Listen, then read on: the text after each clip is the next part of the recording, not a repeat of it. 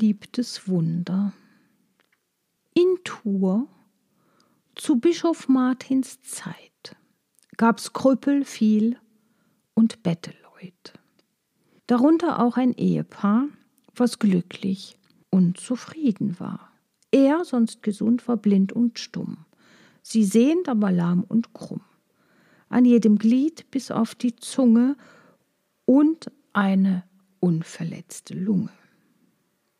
Das passte schön. Sie reitet ihn und selbstverständlich leitet ihn als ein geduldig Satteltier. Sie oben auf, er unter ihr. Ganz einfach mit geringer Mühe. Bloß durch die Worte Hot und Hü. Bald so, bald so vor allen Dingen, dahin, wo grad die Leute gingen. Fast jeder, der es noch nicht gesehen, blieb unwillkürlich stille stehen. Ruft, lieber Gott, was ist denn das? Greift in den Sack, gibt ihnen was und denkt noch lange gern und heiter an dieses Ross und diesen Reiter. So hätten denn gewiss die zwei durch fortgesetzte Bettelei, vereint in solcherlei Gestalt, auch ferner ihren Unterhalt, ja ein Vermögen sich erworben, wär Bischof Martin nicht gestorben. Als dieser nun gestorben war, legt man ihn auf die Totenbar und tät ihn unter Weheklagen fein langsam nach dem Dome tragen zu seiner wohlverdienten Ruhe. Und sie, ein Wunder trug sich zu, da wo der Zug vorüberkam. Wer irgend blind, wer irgend lahm, der fühlte sich sogleich genesen, als ob er niemals krank gewesen. O, wie erschrak die lahme Frau. Von weitem schon sah sie's genau, weil sie hoch oben wie gewohnt auf das Gemahles Rücken thront. Lauf!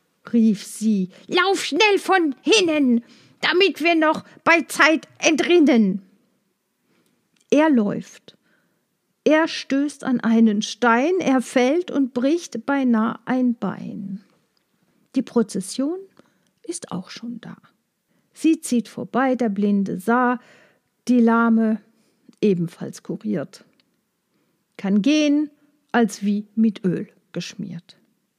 Und beide sind wie neu geboren und kratzen sich verdutzt die Ohren. Jetzt fragt es sich, ja, was aber nun? Wer leben will, der muss was tun, denn wer kein Geld sein eigen nennt und hat zum Betteln kein Talent und hält zum Stehlen sich zu fein und mag auch nicht im Kloster sein, der ist fürwahr nicht zu beneiden, das überlegten sich die beiden. Sie, sehr begabt, wird eine fesche, gesuchte Plätterin der Wäsche. Er, mehr beschränkt, nahm eine Axt und spaltet Klötze, dass es knackst.